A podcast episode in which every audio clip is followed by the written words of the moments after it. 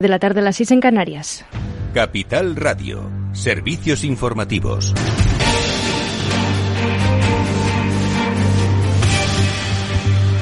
Muy buenas tardes. El presidente italiano Sergio Mattarella disuelve el Parlamento y el Senado tras la dimisión de Draghi y aboca a Italia a unas elecciones el 25 de septiembre. Javier Luengo, buenas tardes. ¿Qué más sabemos? Así es, Sofía, muy buenas tardes. Bueno, lo que sabemos es que en un día en el que el corazón de un banquero se ha roto, Italia entierra definitivamente la era Draghi. Los legisladores italianos le han dado la espalda al expresidente del Banco Central Europeo, cuya sombra todavía planea tres años después por el Banco Central Europeo. Mario Draghi dimite. Italia se prepara para celebrar elecciones anticipadas el 25 de septiembre. Ya se lo ha confirmado, se lo acaba de confirmar el banquero a su Consejo de Ministros después de que el presidente de la República, Sergio Mattarella, aceptara su dimisión a media tarde. La negativa del populista Movimiento Cinco Estrellas, de la derechista Liga de Salvini y de la berlusconiana Forza Italia a votar el pasado miércoles la moción de confianza en el Senado al gobierno concluyen con la experiencia del Ejecutivo de Unidad Nacional formado hace un año y medio por casi todos los partidos italianos y presidido por Draghi. Recordamos, el desemboque queda en que Italia va a las urnas el próximo 25 de septiembre en un momento en el que el par euro-dólar a esta hora se negocia en positivo sobre la zona del 1,0183. Gracias, Javier Luengo. Inaugurado el AVE a Burgos después de 13 años de comenzar las obras. Reduce a hora y media el trayecto entre Burgos y Madrid, un acto presidido por el rey Felipe VI junto al líder del Ejecutivo Pedro Sánchez, la ministra de Transportes Raquel Sánchez y el presidente de Castilla y León Alfonso Fernández Mañueco. El AVE ha realizado su salida de la estación de Madrid Chamartín, paró en Valladolid y llegó a la estación burgalesa de Rosa Manzano una hora y media después. La titular de Transportes reconoce las grandes esperanzas de progreso y desarrollo que supone la llegada de la AVE a Burgos y Castilla y León.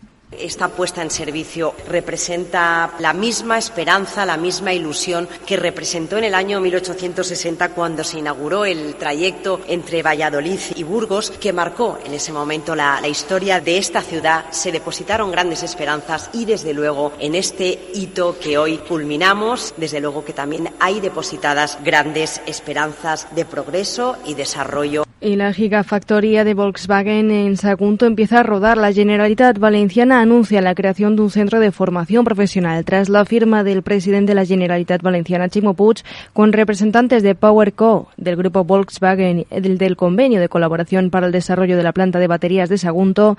Puig ha anunciado que la Generalitat va a invertir 15 millones de euros en la construcción de un centro de formación profesional de automoción eléctrica junto a la gigafactoría para orientar los empleos que va a generar la planta de baterías ha garantizado que a finales de este año está previsto que todo esté listo para licitar las obras. Termina el tiempo de la planificación y comenzamos el tiempo de la ejecución. Han sido nueve meses de avances. A final de año estará todo previsto para licitar las obras. Por otro lado, ya hemos acordado una hoja de ruta ambas partes. El itinerario que fija este convenio que hoy hemos firmado, habla de los requisitos técnicos, de los compromisos de la Generalitat, de la apuesta formativa, de la vocación sostenible y de una comisión de seguimiento para la buena ejecución. Y el presidente del Gobierno ultima los cambios en la cúpula del PSOE y del Gobierno para rearmar el partido de cara a las elecciones del 2023. Tras precipitarse la dimisión de Adriana Lastra, el pasado lunes Pedro Sánchez convocó al Comité Federal para este sábado a fin de aprobar el calendario de primarias con la vista puesta en el año próximo y de momento ya han trascendido algunos nombres nuevos en la Ejecutiva y en las estructuras de los grupos parlamentarios en el Congreso y en el Senado. La titular de Hacienda María Jesús Montero será la nueva número dos del PSOE en sustitución de y va a compaginar esta responsabilidad con sus labores en el Ministerio. Pachi López, ex Cari, será el nuevo portavoz parlamentario en sustitución de Héctor Gómez, mientras que la ministra de Educación, Pilar Alegría, pasará a ocupar la portavocía de la Ejecutiva Federal en sustitución de Felipe Sicilia. Y para la secretaria general del, PS, del PP, principal partido de la oposición, Cuca Gamarra, se trata de un lavado de cara y se muestra convencida de que la única pretensión del gobierno con estos cambios es ganar tiempo. Asegura sin ambajes que el Ejecutivo ha entregado la política territorial, dice Esquerra Republicana, la económica a Unidas Podemos y la memoria democrática a Bildu, lo cual, resume Cuca Gamarra, habría quebrado el proyecto histórico del Partido Socialista. Es todo por ahora. Continúen informados en capitalradio.es. Les dejamos en Afterwork con Edu Castillo. Capital Radio. Siente la economía.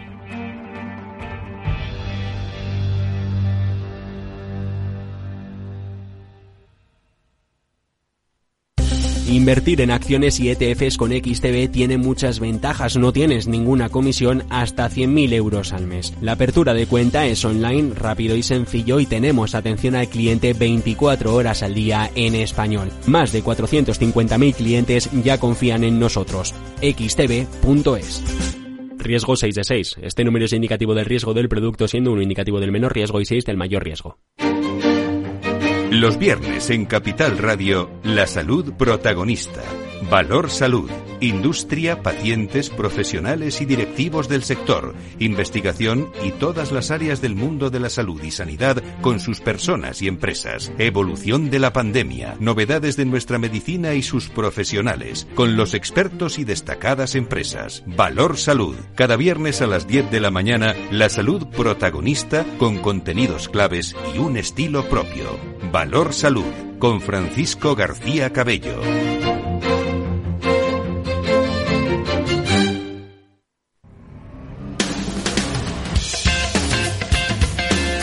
Después del trabajo, After Work, con Eduardo Castillo, Capital Radio.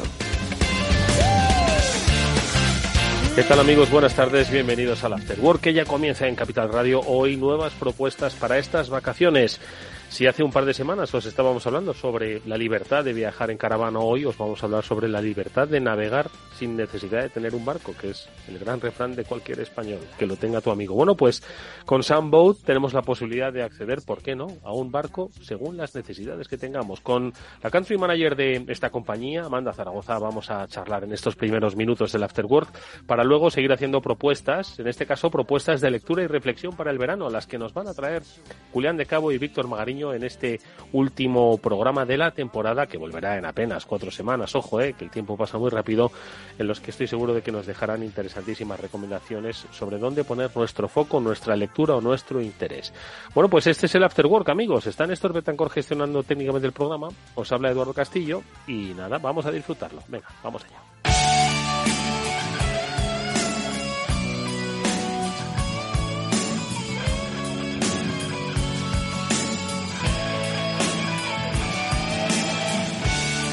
Bueno, como os decíamos al principio de nuestro programa, os vamos a dar nuevas propuestas para el verano. Lo estamos haciendo en las últimas semanas y hoy queremos que, bueno, os liberéis un poco del calor que hace y cómo hacerlo, pues cerca del mar o por qué no en el mismo mar. Por eso vamos a hablar con Sam Boat, con su responsable aquí en España, con Amanda Zaragoza. Ya la conoceréis en este programa. Vamos a saber cuáles son esas alternativas de ocio que tenemos para navegar un poco en el mar. Amanda, ¿qué tal? Muy buenas tardes y bienvenida. Buenas tardes, Eduardo.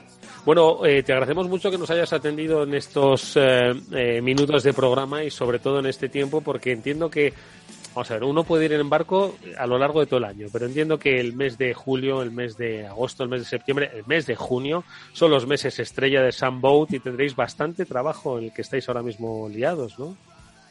Pues sí, la verdad es que sí, es que la temporada ya, ya está a tope. La verdad es que puedes alquilar un barco cada mes del año, pero es, es verdad que en verano es un, plan, bueno, bastante, bastante divertido. Entonces sí, estamos ya arrancando. Oye, ¿cómo están yendo eh, las reservas eh, a día de hoy? ¿Cómo, ¿Cómo se está animando la gente a alquilar un barco? Pues la verdad es que la gente está muy ilusionada con, con la idea de poder alquilar un, barco para mediodía, día completo o semanas enteras. Hay, bueno, gente que alquila un barco para irse de vacaciones durante una semana a bordo de un velero con amigos, familias, entonces hay para todo. O solo para, no sé, pasar un día de pesca entre amigos o organizar una despedida de soltero. Entonces, bueno, hay bastantes opciones y creo que por eso la, la, la gente se ve muy ilusionada con, con, el hecho de poder alquilar un barco, salir de casa mmm, y quedándose, bueno, cerca de la costa. Si, vive, si tienes la, la suerte de vivir en Barcelona, al final no te cuesta nada. Hmm. Eh, Amanda, nos hablas de que la gente pues alquila durante medio día, durante un día entero, semana completa. En España, ¿cuál es un poco esa frecuencia? ¿Qué es lo que estáis viendo en los últimos meses o de cara a este verano? ¿Qué está eligiendo la gente? Pues mmm, la, la, gente en España suele alquilar por mmm, días, días enteros. La, el promedio de, de, una reserva típica en España son mmm, casi dos días. Entonces son alquileres de corta duración, si lo puedo decir, de mm, duración, si lo puedo decir así, porque la gente está buscando vivir experiencia. Es decir, no sé, un día de buceo, una tarde de esquí acuáticos o de boya remolcable o de pesca. Son, mm, la gente está buscando mm, vivir experiencias y eventos precisos como cumpleaños a bordo de un barco, despedidas de soltero, eventos de empresas. Entonces, por eso la, la, la duración media es, mm, bueno, menos que, por ejemplo, en el mercado alemán, donde los alemanes suelen, por ejemplo, alquilar por semanas enteras. Oye, Amanda, ¿y un poco cuál es el, el, digamos, el protocolo para alquilar? ¿Qué es lo que anima a una persona a alquilar? Yo creo que mucha gente, pues, no, no es consciente de que existe este, este servicio, esta posibilidad cree que no está a su alcance, quizás porque o no sabe manejar o, no sabe que se pueden alquilar eh, barcos con, con, un, con un patrón o con un capitán. Entonces, ¿cuál es un poquito el, la motivación principal para animar a la gente a que se aproxime al alquiler de un barco? A veces también hasta lo ven un poco lejano, no dicen, es que seguro que es un poco caro y tal. ¿no? Entonces, un poco cuáles esos, esos mitos que todavía siguen imperando y que no lo son tanto. Pues um, está aquí por esto, por democratizar la náutica y que, bueno, la, y que la gente se dé cuenta de que al final alquilar un barco es accesible para todos. Entonces, uh, nosotros mm, intentamos explicar a la gente que se puede alquilar un barco por mediodía, día entero o semanas completas. Entonces, así cuando alquilas un barco por un, mediodía se reduce un poco el presupuesto. Después, como es una actividad que haces en grupo, al final puedes dividir los costes. Entonces, el, promedio de un alquiler de barco para un día entero en España son 250 euros al día. Al final, si te vas con 10 amigos, sale bastante barato. Y para la gente que se imagina que para navegar necesitamos experiencia y una licencia, Sambot está aquí también para que la gente se entere de que se puede alquilar un barco con un capitán que puede llevar el barco mm, para ti. Y entonces tú lo único que tienes que hacer es subir a bordo y disfrutar del día. Oye, Amanda, ¿y qué, tipo de barcos son los que suelen alquilar? Porque entiendo que hay pues muchos planes. Dices que la gente suele alquilar en grupo, pero se puede hacer una celebración, un cumpleaños, se puede hacer una excursión, se puede dormir una noche en él. ¿Cuál es un poquito el tipo de barco que suele, elegir o las alternativas que nos encontramos en Sunboat? Pues en Sunboat puedes encontrar de todo, del barco sin licencia al catamarán, pasando por un yate de lujo o un velero o una lancha motora para hacer deportes acuáticos, hay varias opciones. Y bueno, lo que suelen alquilar a la gente depende de quién lo alquila. Al final, un grupo de amigos para pasar un día van a alquilar una lancha, así pueden hacer deportes acuáticos. Una familia que se va de vacaciones durante una semana completa Mm, suelen alquilar veleros porque, bueno, son barcos mm, bastante grandes y con, bueno, alto nivel de, comodidad. Y, por ejemplo, si navegas con niños, la mejor opción es alquilar un catamarán porque es un barco muy estable. Al final depende un poco del proyecto que tienes, pero bueno, nosotros tenemos mm, todas opciones y tenemos también un, equipo de atención al cliente que ayuda mucho a a los inquilinos a encontrar el barco mm, perfecto para el proyecto. ¿Y cómo hacéis esto? ¿Cómo podéis eh, casar el barco perfecto con las, los intereses de los, de los clientes? ¿Cómo hacéis? Pues tenemos un, un, equipo dedicado al 100% a esto y entonces si vemos unas peticiones y que, bueno, el cliente al final no sabe bien qué, qué, tipo de barco elegir porque no tiene, bueno, aún su proyecto muy claro, no sé, o porque no, con, bueno, no tiene bastantes conocimientos, aquí lo llamamos, hablamos con él y entonces eh, intentamos buscar el barco que encaje al 100% a su proyecto. Y eh, esto es, mm, bueno, lo, lo que más nos gusta en Sambot es poder ayudar a la gente, que sean los inquilinos, para poder encontrar el barco perfecto, pero también a ayudar a los propietarios para, bueno, dar visibilidad a los anuncios de los barcos y todo esto. Entonces tenemos un equipo pues dedicado al 100% para tener mm, una alta calidad de, servicio. Hmm. ¿Cómo están ahora mismo los precios, Amanda? Eh, ¿Se han visto un poco impactados por estos tiempos de, inflación, ¿cómo se están ahora mismo eh, notando? Eh, ¿Han subido mucho, poco? ¿Están un poco en línea? ¿Sigue siendo ventajoso alquilar? para decir la verdad, los precios suelen aumentar durante los meses de verano, porque temporada alta. Entonces, notamos un pequeño aumento de los precios mm, en plan de precio de alquiler del barco como tal. Pero también tenemos que, bueno, decir que como la gasolina, por ejemplo, es un coste que va a partir del alquiler de barco porque depende del consumo del barco, pues notamos también un aumento de este, de este gasto, porque claro, como la gasolina ha aumentado, al final suele, bueno, suele salir un poquito más mm, caro que el año pasado por todo esto, bueno, tema de inflación y todo esto. Pero como, como te estaba diciendo, como es un, plan que puedes compartir con bastante gente, al final, bueno, mm, sale bastante barato salir a armar. No, no tenemos que olvidar que el plan aquí es salir en barco y el barco es mm, algo bastante lujoso. ¿Cuál es el mínimo para, no digo en precio, sino en, en licencia porque hay alquiler de barcos, ¿no? Que pueden, eh, que, es obligatorio llevar patrón, ojo. Hay otros que exigirían un tipo de licencia y otros que entiendo que, que se podrían, porque no todo el mundo tiene esa licencia para llevar barcas, pero seguro que hay algunas que admiten, en fin, que tienen un funcionamiento básico. ¿Cuáles un poquito esos grados que ofrecéis en Sunboat? Pues mm, em, tenemos mm, barcos para todo tipo de licencia. Entonces, tienes los barcos sin licencia que van sin licencia, tenemos barcos. En, España, las, diferencias, las diferentes licencias van en función de la, de la potencia del barco y de su eslora. Entonces, tienes la licencia de navegación para los, mm, lo que llamábamos antes el titurín, que van para barcos pequeñitos. Después tienes el PNB, el PER y después tienes todo lo que es mm, patrón de yote, capitán de yote para los barcos muy potentes y muy grandes. Amanda, y la alternativa no solo es para una persona o un grupo de amigos ¿no? que quieran alquilarse un barco, sino también está para el propietario de un barco que quiera pues darle un poquito de rentabilidad. Al final, bueno, pues eh, ojalá pueda usarlo durante todo su periodo de vacaciones, pero en fin, no, no, conozco a mucha gente que tenga, bueno, seguro que los hay, que tengan dos, tres meses seguidos de vacaciones para disfrutar el barco. Se erige esto como una posibilidad de amortizar, ¿no? Un activo que tienes y que de alguna forma pues pueda seguir siendo un barco parado, es un barco que al final no está rentando, ¿no? Como quien dice.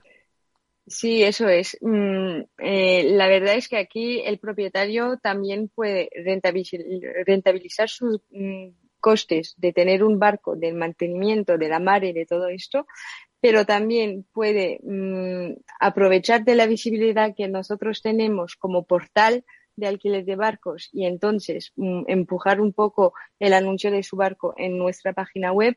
Y también mm, aquí Sambot sirve al propietario para bueno llenar los calendarios cuando él los tiene vacío por ejemplo en temporada baja en temporada media eh, cuando no hay gente que no tienen en la mente que se puede alquilar un barco por ejemplo en mayo y que el propietario no, no sé, no, no lo tenía también bien claro, pues nosotros aquí estamos para decir al propietario que con nosotros puede alquilar su barco durante todo el año. Entonces, mm, le da visibilidad y le da también, mm, al final, el propietario tiene la oportunidad de alcanzar clientes que sin Sambot no los podría a lo mejor alcanzar de otra manera o directamente en el puerto. Mm. Oye, y siempre que tenemos la oportunidad de hablar con eh, Amanda Zaragoza, country manager de Sambot aquí en España, hablamos de la cobertura, ¿no? Es decir, dónde poder encontrar un barco. España tiene muchos kilómetros de costa, tiene muchos puertos deportivos y, y estoy seguro de que eso facilita mucho, pues que allá donde vaya uno relativamente cerca del mar, pues pueda encontrar la opción de alquiler. ¿Cómo está esa cobertura ahora mismo, Amanda? Pues mm, nosotros tenemos barcos en casi todos los puertos de España. Claramente tenemos mm, más barcos en las Islas Baleares, Canarias, la Comunidad Valenciana, todo lo que es, bueno, la costa de Andalucía. Pero este año tenemos como objetivo también desarrollar toda la, toda la parte norte de España, con el mar Cantábrico, Vigo, todo esto. Son zonas donde tenemos barcos, pero queremos aumentar también el número de barcos que tenemos disponible y para que la gente también sepa que no solo se puede navegar en el Mediterráneo, pero en, todas en toda la costa de España, incluso en el norte.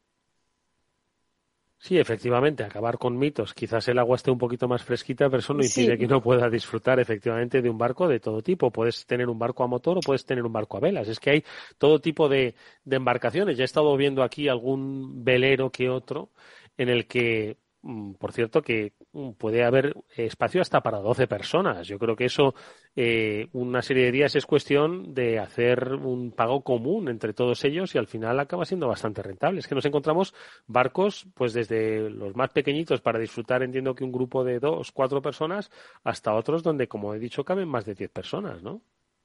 Sí, eso es, hay de, hay de todo. Al final, mm, sí, bueno, son varias personas son 50, 60 euros al día por persona. Entonces, bueno, es un, es un lujo accesible para todos. Bueno, pues el lujo accesible para todos se llama Sunboat y es una alternativa. Si todavía no tenéis un plan definido o si ya lo tenéis definido, pero queréis darle un poquito de diferencial a esa estancia vacacional, no solo en el Mediterráneo, podéis aproximaros a Sunboat, que es una de las plataformas de referencia para eh, encontrar una embarcación de recreo. Y si sois propietarios de una para ponerla en valor, porque como nos ha explicado nuestra invitada Amanda Zaragoza, ellos te ayudan a gestionar precisamente ese aprovechamiento de los días que tú no lo vas a utilizar. Se eh, aproxima una intensa temporada, estoy seguro de que va a haber muchísimo movimiento, así que os deseamos, Amanda, toda la suerte del mundo para afrontar este, este verano 2022, que lo disfruten mucho allá donde, donde estén. Gracias y hasta muy pronto, Amanda. Gracias a ti. Nos vemos, chao.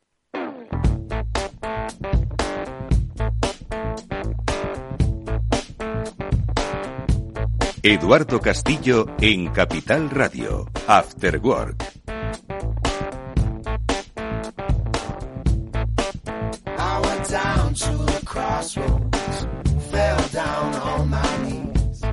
Bueno, pues ya llegó el momento de la despedida, temporal, ojo, temporal, que nos iremos solo, como quien dice, un par de semanas. Tienen que descansar y tienen sobre todo que leer mucho. Eh, para luego contarnos cuáles son sus reflexiones. Julián de Cabo y Víctor Magariño, a los que cada semana pues, se han dado cita aquí para analizar desde un punto de vista siempre de transformación digital, de transformación de la vida, ¿no? Con esa base digital, pues para que luego nosotros pues tomemos eh, decisiones o bien de inversión o bien de formación o de vida en estos mundos cambiantes, ¿no? Y que cada vez pues eh, nos van dando más señales sobre hacia dónde nos dirigimos. Les saludamos ya y les vamos a pedir, por supuesto, que nos digan sobre qué debemos pensar eh, o por dónde poner un poco ese foco de reflexión estos días de relajación que seguro que muchos de los oyentes van a tener. Julián de Cabo, ¿qué tal? Muy buenas tardes, ¿cómo estás? Pues muy buenas tardes, Eduardo. Aquí feliz de despedir el año radiofónico con vosotros y mirando ya hacia el sur, claro, que es lo que toca en esta época. Exactamente, mirando hacia el sur del año y hacia el sur de la geografía, que es donde nos espera pues esos días de descanso. Víctor Mariño, ¿cómo estás, Víctor? Pues muy bien, Eduardo, aquí el, último jueves de la temporada eh, estival, eh, ya con ganas de volver, pero bueno, vamos a, vamos a terminar hoy bien, vamos a hacer un buen programa, vamos a recomendar eh, cositas que leer, lecturas, reflexiones ahora para el verano y vamos a intentar hacer un buen programa. Oye, el, martes pasado me proponía con, mi amigo Félix, ya sabéis que es el economista de cabecera de este programa, no ser muy pesimista, ¿no? Y no me fui del programa siendo pesimista, la verdad. Tampoco me fui dando, dando botes de alegría con la que, con la que viene, ¿no? Pero yo le preguntaba al principio que, que todo el mundo andaba diciendo que septiembre que va a ser poco menos que el cataclismo. Yo no sé si vosotros que estáis en contacto permanente pues con la industria, con el sector, con la nueva economía, la llamada nueva economía, ¿no? Eh, con el mundo de las finanzas, porque tenéis al final pues una, una red de conocimiento a vuestro alrededor, que es la que yo agradezco siempre compartáis con todos nosotros, ¿no? Entonces, no sé si esas redes ¿no? profesionales en las que os desenvolvéis, que os dicen de septiembre, ¿cómo, cómo nos vamos a ver eh, a la vuelta del programa, Julián? Pues a ver, Eduardo, depende, como siempre, la, depende de que le pregunte. Depende de a quién le pregunte. Cuando pregunta a gente que está en el sector consumo se les pone mala carilla y prefieren hablar de otra cosa. Si hablas con gente que está en mundo tech, no tienen tan mala cara como los que están en el mundo del consumo. Si hablas con la gente de la banca, andan con los pelos tiesos pensando en el impacto de la subida de tipo de interés, los impagos de hipoteca y tal, va por barrio, como pasa siempre, ¿no? Nada, nada nuevo bajo Sí, eso es cierto, eso es cierto. Víctor, ¿y tú? Pues mira, eh, como bien dices, Eduardo, hay que, hay que leer, hay que hablar con la gente y sobre todo hay que escuchar, ¿no? Y mm, yo, la verdad, no tengo muy buenas noticias porque, eh, como sabéis, yo trabajo con una, con una empresa de, real estate inmobiliaria, les hacemos varias campañas de, marketing digital para varias promociones y todos los inversores, estamos hablando de un Goldman Sachs y, de ese tipo, están pronosticando un otoño apocalíptico, ¿vale? Este es, sí, sí, apocalíptico de, subidas de tipo de interés, bajada de las hipotecas, eh, no cobertura de un poco. En su barrio, en su barrio, ¿no? El, apocalipsis en su barrio. Es que ese, es un barrio chungo, va a estar lleno de zombies, creo. y, luego, eh, yo estoy ahora pues eh, pensando en, alguna desinversión o inversión, o bueno, no sé, un poco de movimiento patrimonial y, hablo con alguien de, mi confianza, que tengo ahí unos ahorrillos y tal, y me dice, dice, mira, si puedes vender ahora al precio que te lo dan, ni te lo pienses. Dice, si fueras mi hermano o mi padre o lo que sea, eh, yo vendería sin, sin tal, porque eh, y luego estaría en, en metálico, digamos, tenlo en la cuenta corriente, básicamente, o sea, en el calcetín, eh, hasta más o menos noviembre o así, porque en ese momento va a claudicar y ya va a ser el momento de como si compraras tecnología, empresas tecnológicas en el año 2003. Tío, joder, imagínate comprar Apple en 2003. Así que eh, eso es un poco, y, luego también hablo con gente que dice, bueno, es que claro, esto va a ser la profecía autocumplida, ¿no? De, claro, si todos pensamos tal. Por otro lado, eh, eh, seguro que lo habéis escuchado, parece ser que el turismo se está recuperando a una velocidad afortunadamente muy buena. Estamos ya prácticamente a niveles 2019. Entonces, bueno, al final cada uno tendrá que hacer su, su análisis, su balance y llegar a conclusiones, ¿no? Y, al final, eh, bueno, nosotros tenemos una fuente más de información, mm. como tantas. De todas formas, yo recordaba aquello de si fuese, si yo fuese tu hermano o tu padre, no quiero decir que este, este amigo tuyo, asesor, en absoluto lo haga de mala fe, pero esas cosas de si yo fuese tu hermano, compraba sellos de estos que se van a revalorizar. Muchas cosas empezaron así, no sé si lo recordáis, así que hay que andar con ojo, ¿eh? con la, con la familiaridad en las inversiones, ¿eh? Porque si les invierto buena parte del dinero le va a ir a él. O sea Pero el, tema, o sea, yo, yo no sé, no recuerdo si lo apunté en el programa anterior, creo que no. Hablando con, un, con una de las gente más competentes que conozco yo en temas de macro, me decía que precisamente tenía una buena oferta para vender un piso en una zona buena de Madrid que probablemente se vendía en máximos históricos y su reflexión era, mira, le he dado mucha vuelta y finalmente no lo voy a vender porque no sé qué diablo hacer con el dinero a continuación, no sé dónde meterlo, que no vaya a perder una cantidad muy apreciable de valor si hago eso. Con lo cual, es aquello de virgencita, virgencita que me quede como estoy, Eduardo. O sea, tiene, tiene poca salida y mala. Ese, te hablo, te hablo de un amigo con absoluto dominio de las finanzas internacionales que invierte en fondos extranjeros desde hace muchos años que lleva perdido eh, entre un 25 y un 30% en alguno de esos fondos y que ve poca, poca, poca claridad. ¿no?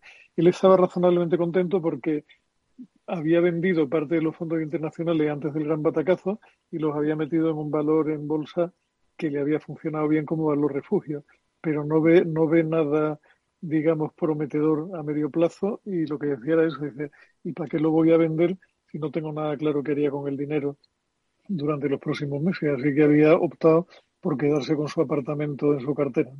Víctor. Eso es un buen punto. Es un buen punto porque eh, ya, ya, os digo, este, este hombre me decía de, estar en posición de, metálico eh, hasta más o menos noviembre o así. O sea que es más o menos. Y, luego, efectivamente, está lo que dice Julián, ¿no? Dice, bueno, vendo aquí y tal, pero ¿qué hago con el, con el dinero? ¿no? O sea, suena un poco. Pues eh, decía, decía Félix, y lo comparto con vosotros, que esta era una crisis rara, porque eh, dice el mercado laboral, que siempre es un indicativo, ¿no? Hacia dónde van las crisis y tal, estaba en un momento en el que había pues una ocupación, por lo menos en Estados Unidos, eh, importante, ¿no? Y donde, y eso lo hemos comentado ya en algún que otro programa, está habiendo una eh, clarísima falta de cobertura de determinados puestos de trabajo. Antes que comentabas el, el, turismo, ¿no? Que va a ir a tope y tal. Pero se está produciendo, pues esa, y ya, yo ya en más de un sector ya me están diciendo que es que no encuentran a, personal especializado para ese sector, que no lo están encontrando. ¿eh? Y es, y es por eso que se produzca en, en una, no en una crisis de empleo, esta crisis a la que nos abocamos, también es, es para hacer reflexionar. No sé qué os parece. Pues que cuando un economista te dice que algo es raro, lo que te está diciendo en el fondo es que es bastante impredecible y esas cosas dan mm, un cierto respeto cuando uno las mira, porque cuando no encuentras un precedente de una situación similar, resulta mucho más difícil arriesgar un pronóstico de lo que va a suceder. Con lo cual, seguro que habrá mucha gente que gane muchísimo dinero con la que tenemos montada ahora, pero la gente que se mueve con un nivel de prudencia mínimo, digamos, está muy despistada y con muy poca, con muy poca claridad. Todo el mundo te dice aquello de no vendas, no vendas, no vendas, aguanta, porque eso se tiene que recuperar y tal. Pero claro, si tú eres un gran inversor muy diversificado, con mucha paz, mucha liquidez y sin problema, eso no te importa. Si tú eres un padre de familia que había metido 60.000 en el fondo que te gestionaba un amigo brillante y de pronto lees 40.000, pues empieza a darte bastante miedito porque dice, ¿y si en lugar de 40.000 esto se me queda en 25.000 y además me pilla en un momento que tengo que convertirlo? Pues me pega un tiro en un pie, ¿no? También es verdad que mucha de esa gente, Eduardo, olvida que los 60.000 que soñaron llegar a tener en algún momento dado no eran más que la inflación sobre los 30 que metieron unos años atrás. Lo que pasa es que al final todo es, a mí, yo qué sé, me da un cierto la, economía financiera cada vez me da más miedo, ¿no? Y cada vez será porque me hago mayor, la economía de las cosas reales me gusta más, ¿no? El, que se produzcan cosas, se vendan cosas y hagamos cosas que la gente quiere, te deja como mucho más tranquilo cuando viene un momento de, vacas flacas, lógicamente. Bien. A ver, yo a, a juzgar por el, por el número de, eh, interés, ¿no? el número de llamadas que tengo para, para este activo que os comento, eh, he tenido más eh, en los últimos dos meses que, en los últimos dos años. Es decir, hay, hay claramente, o sea, tengo un montón de agencias, un montón de gente y tal. parece ser que además vuelve la inversión extranjera. Mm, yo aquí en, el lugar donde estamos aquí en Levante, ha subido. Yo creo que nunca se fue, ¿no? Esa inversión, ¿no? Pero, pero ahora más que nunca, ¿eh? O sea, yo aquí antes podía ver un, 80-20 español, 20 extranjero y ahora fácil hay un 60-40 extranjero contra español. Eh, y, todos los inquiries, todas las peticiones que hay vienen de, extranjeros. Y curiosamente ahora parece ser que el tema en Alemania, no sé si tendrá que ver con que quieren eh, huir del frío o lo que sea, ¿no? Ahora que les va a cerrar. Es más barato comprarse una casa en España que pagar el gas ruso a un alemán. Así no tiene que enchufar la no, Vamos a ver, lo, triste es que eso tiene que ver con la pérdida de competitividad de España como país con relación a otras economías de nuestro entorno.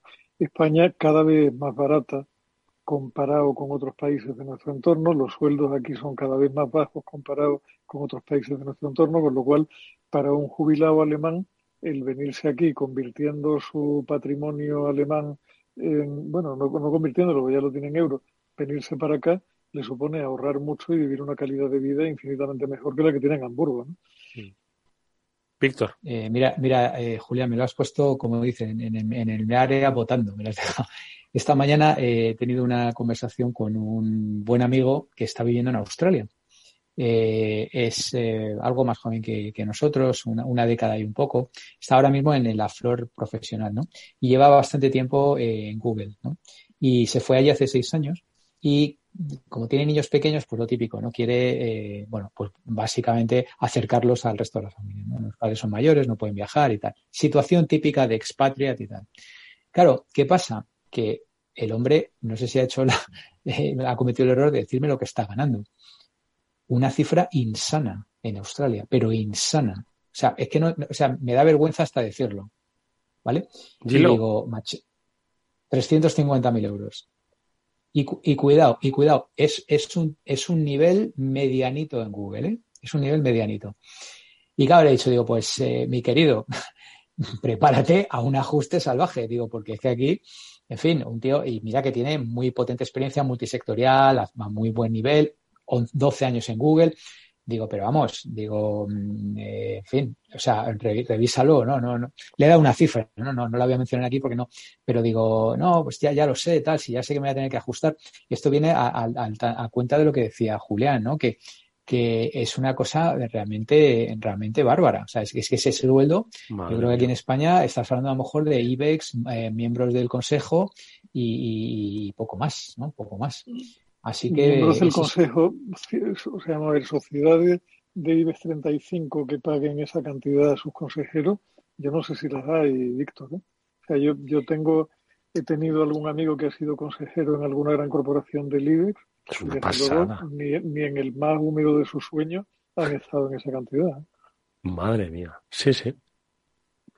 Bueno, eh, el caso es que venía, venía súper a cuento. O sea, España es, todavía barato. O sea, me temo que, no, se vaya, no se vaya a tener que ajustar, sino se va a tener que dividir. Y probablemente entre, entre varias. ¿no?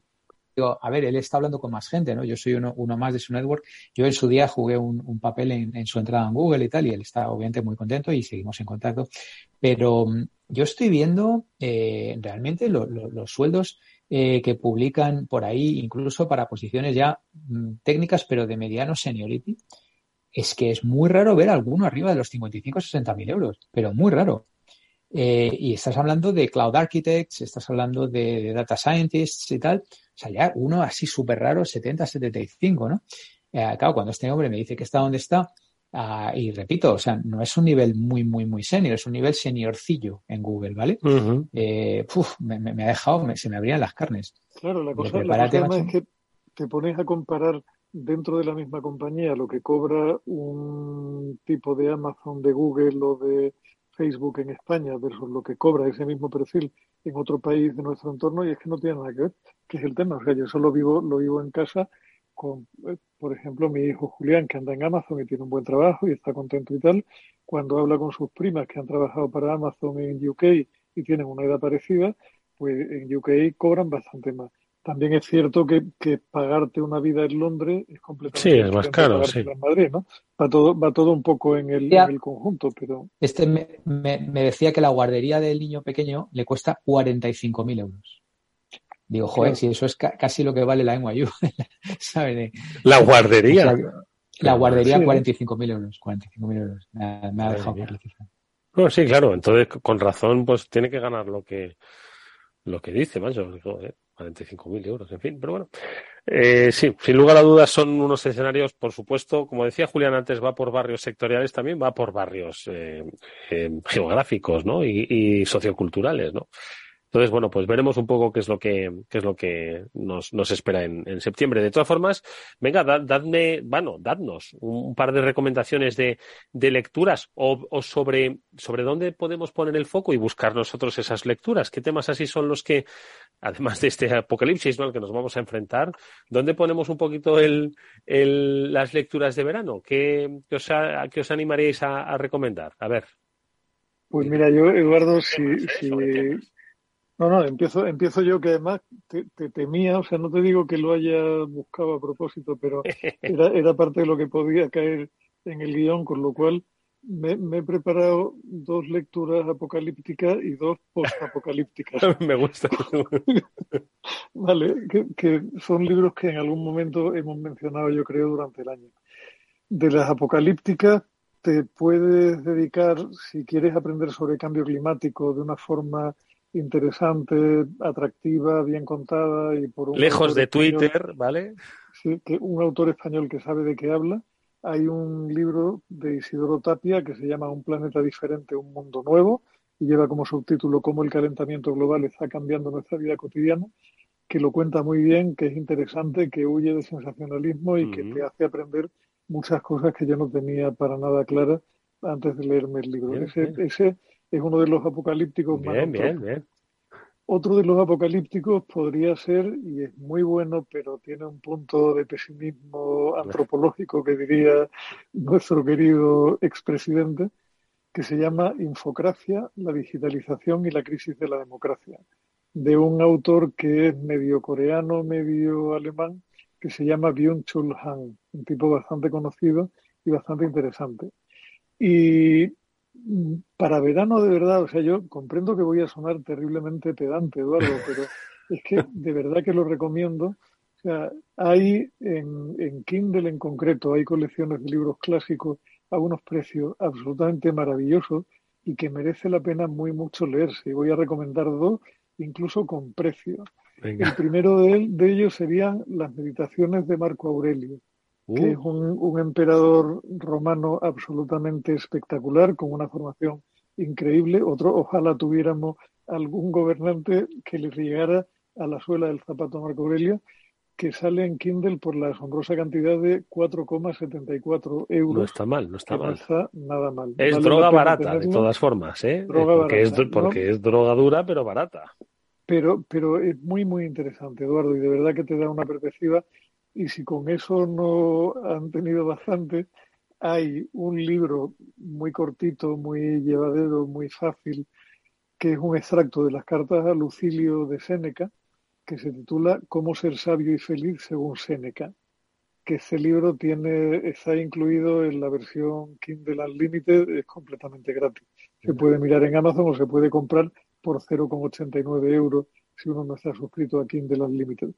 Y bueno, Seneca era un estoico que para los tiempos que corren me parece que no es mala filosofía. No está mal re, eh, recuperarlo. Mira, qué interesantes estas recomendaciones dos actuales, las de Séneca y Marco Aurelio, y dos viejas, que son las de, el, de el de la infocracia. Dos do, do ya caducadas. Que exactamente, porque la, exactamente. Y dos de plena actualidad. Exactamente. Que son, me parece un buen punto. Es así, es así.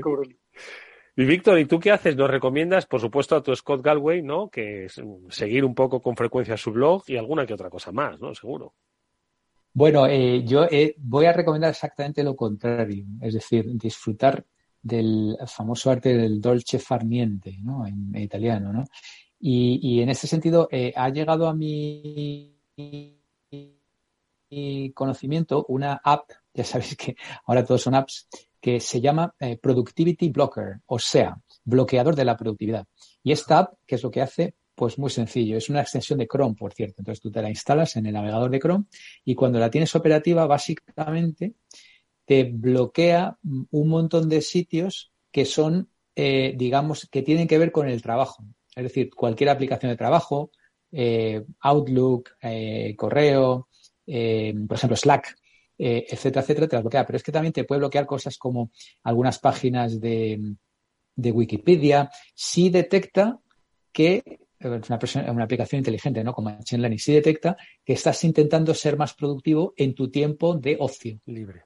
Esto es para realmente aprovechar bien el tiempo de ocio. Vale. Entonces, te, digamos que como que te da, te da un bofetón así en la mano, te dice, cuidado, que no te metas ahí.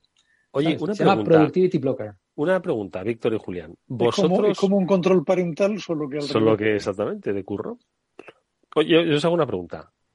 ¿Vosotros seríais capaces de estar un solo día de estas vacaciones con el Productivity Blocker activado? Un solo día, no. ¿eh? un solo sí, día. Yo podría, podría estar con el teléfono apagado un día entero sin problema ninguno. ¿no? Uno.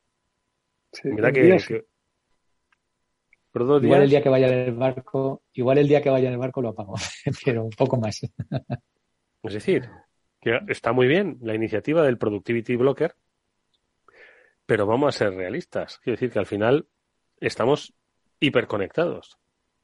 No Empezó podemos broma, desconectar. ¿eh?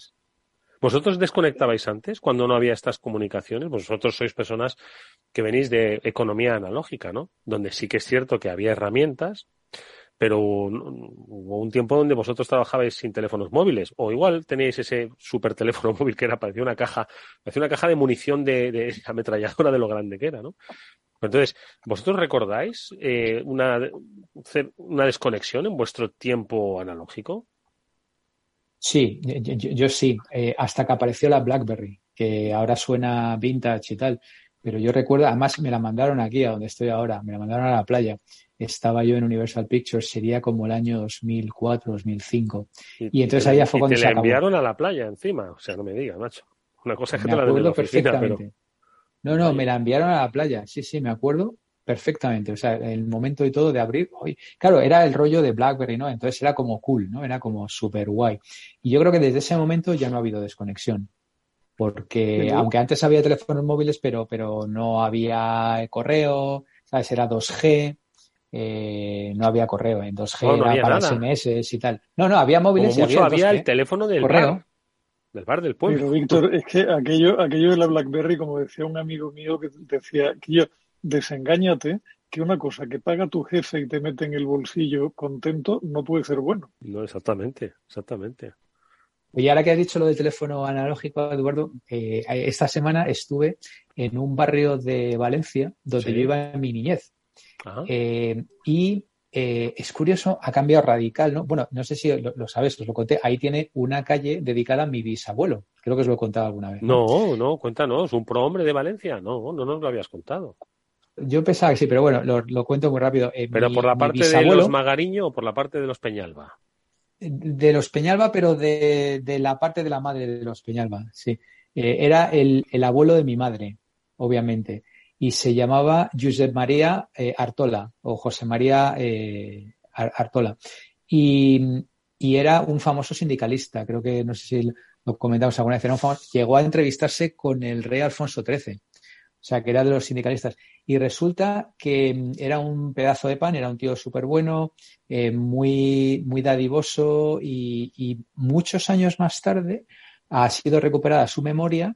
Eh, la familia obviamente no hemos tenido nada que ver y eh, le han dedicado una calle. Y, está ahí en, el, barrio de Nazaret, sí. Entonces, esa calle está justo pegada a la, calle donde, donde se hacían las cositas cuando yo era un niño.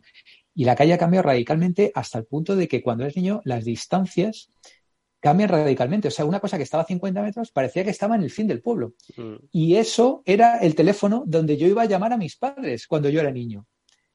Y entonces me he acordado cuando ha dicho, no, lo del teléfono analógico. Digo, si a mí me parecía que tenía que andar dos calles para ir a un teléfono para, hablar con mis padres que estaban en Madrid.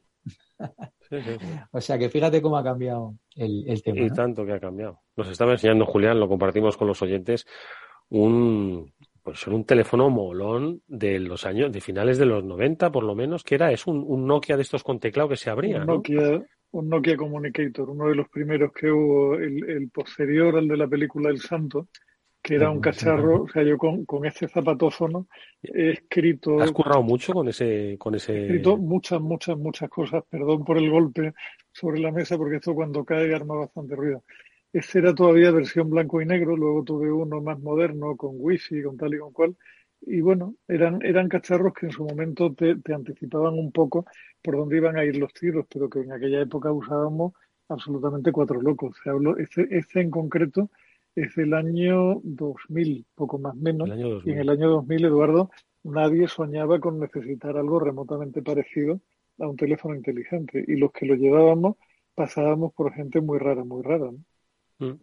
Y, por supuesto, o sea, en esa época llevaba este cacharro en un bolsillo y en otro bolsillo una agenda electrónica porque... La, Palm, ¿no? ¿Cómo era? La Palm Pilot, algo así, ¿no? Una Palm Pilot 5X en concreto que era un bicho fantástico. Le duraba la batería 15 días y era súper eficiente el modo de reconocimiento de escritura, pero aquello pasó a manos de, de, lo, de las interfaces más avanzadas que nos tienen todo el día pegado al enchufe con la angustia de si nos vamos a quedar sin batería o no. Es verdad. Es verdad. Hemos ganado cosas y hemos perdido cosas.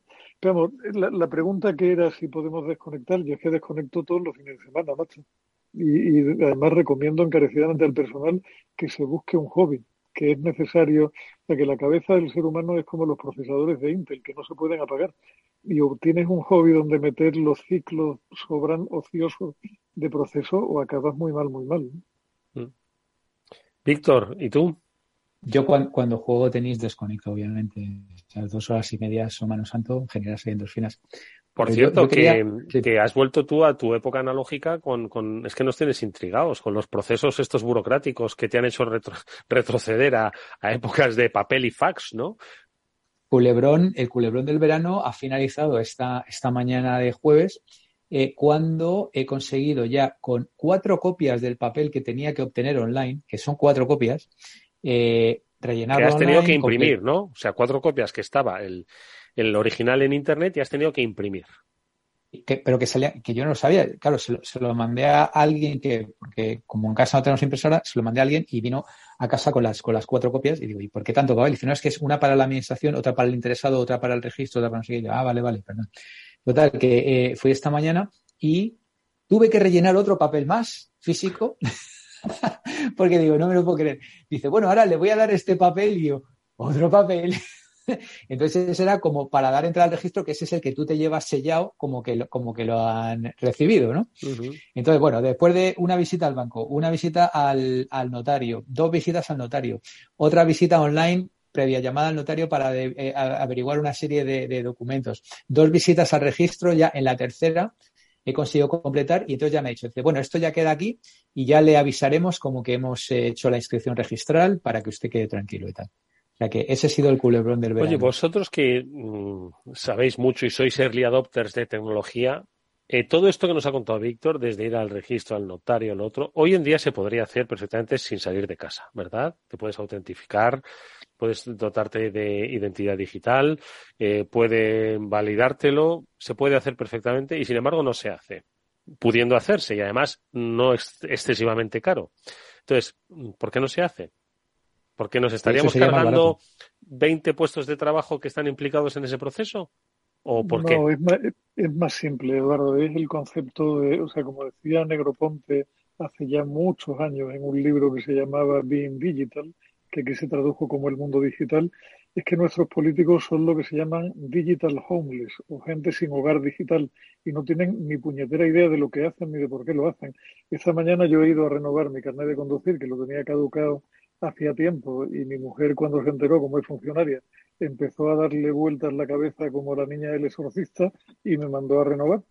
Y el proceso la verdad es que ha sido bastante cómodo, bastante online. He tenido que ir evidentemente a que un médico me hiciera una revisión, pero cuando aquel médico me ha hecho la foto digital que me he quedado encantado y me ha dicho, pues eso ya lo tiene usted renovado y dentro de un mes se lo mandarán a su casa. Mientras tanto, y ahí vino la parte mala, le entrego esto y me dio una sábana como la que se llevó Víctor del registro para que usted lo lleve encima y si alguien se lo pide, le pueda enseñar esta sábana donde certifico que usted ha renovado el carnet.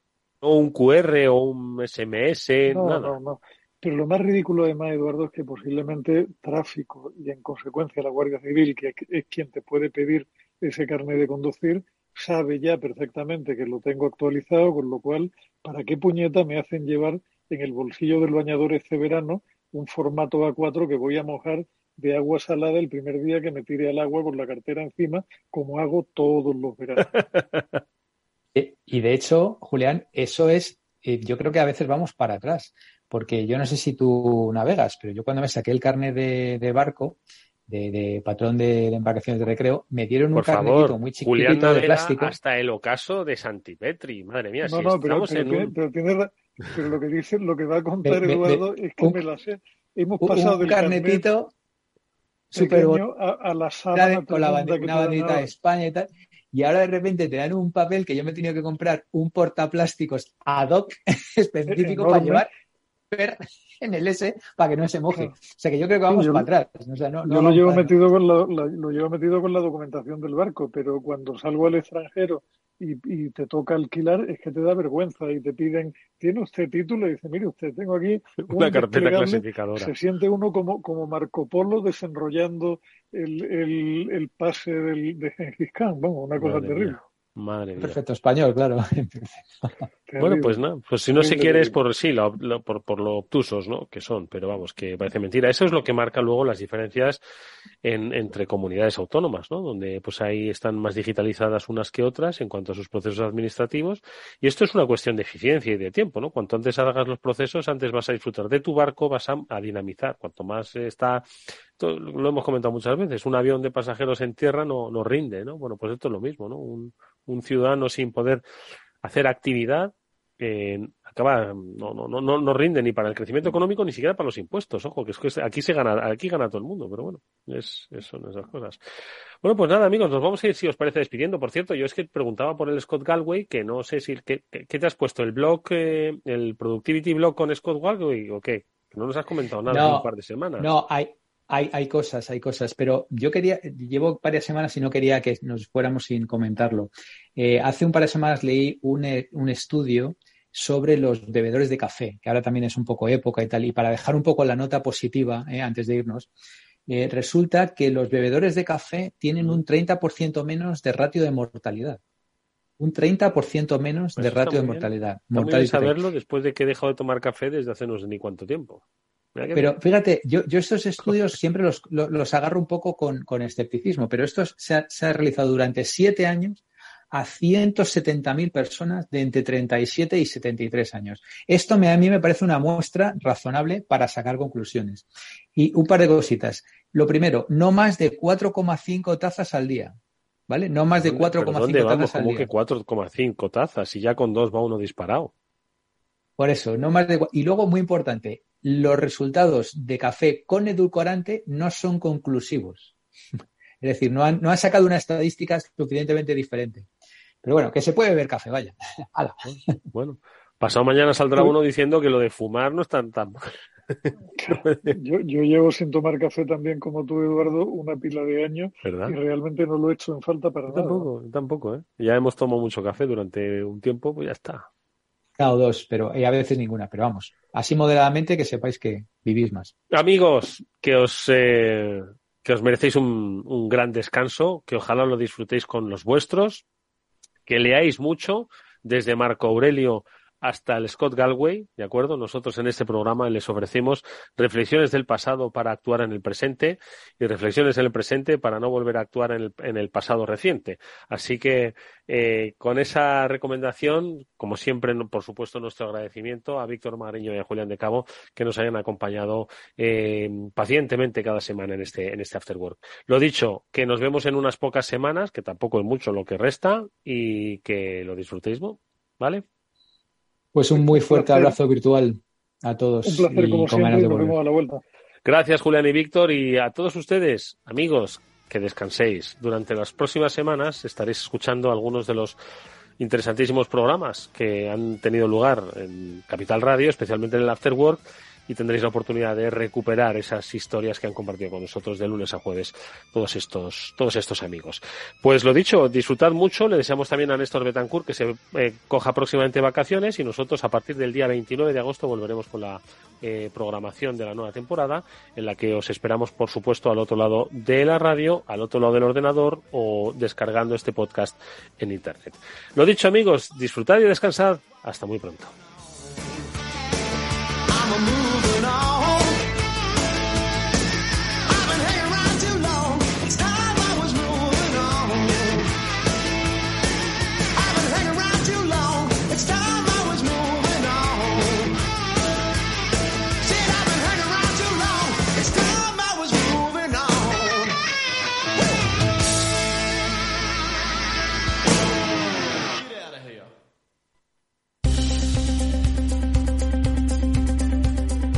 Si inviertes en bolsa, esto te interesa. XTB tiene la mejor tarifa para comprar y vender acciones y ETFs, cero comisiones hasta 100.000 euros de nominal. Si inviertes en bolsa o quieres empezar, más sencillo e imposible. Entras en xtb.es, abres una cuenta online y en menos de 15 minutos compra y vende acciones con cero comisiones. La atención al cliente es en castellano y está disponible las 24 horas del día. ¿Qué estás esperando? Ya son más de 450.000 clientes los que confían en xtb.es. Riesgo 6 de 6. Este número es indicativo del riesgo del producto, siendo uno indicativo del menor riesgo y 6 del mayor riesgo.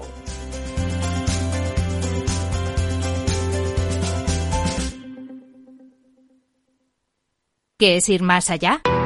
Con Arval podrás llegar donde te propongas de la forma más sostenible y darle a tu empresa todas las soluciones de movilidad que necesite, asesorando con las mejores opciones de movilidad para las distintas necesidades de tu flota, con vehículos electrificados, bicicletas, coche compartido. Arval, la transición energética arranca aquí. Más información en arval.es. Capital Radio, Madrid, 103.2. Te quiero de colores. Te quiero libre. Te quiero vibrante. Acogedora. Fuerte y valerosa. Te quiero como eres. Madrid. Te quiero diversa. Madrid. Te quiero diversa. Comunidad de Madrid. Los viernes en Capital Radio te proponemos descubrir y comprender las estrategias de empresas con éxito que servirán de inspiración y ejemplo para la tuya. Escucha Metaempresas, un programa presentado por Andrés Arenas con la presencia y los consejos de expertos en distintas áreas y profesores de reconocida trayectoria. Todos los viernes a las siete y media de la tarde, Metaempresas, Capital Radio. Capital Radio. Siente la economía.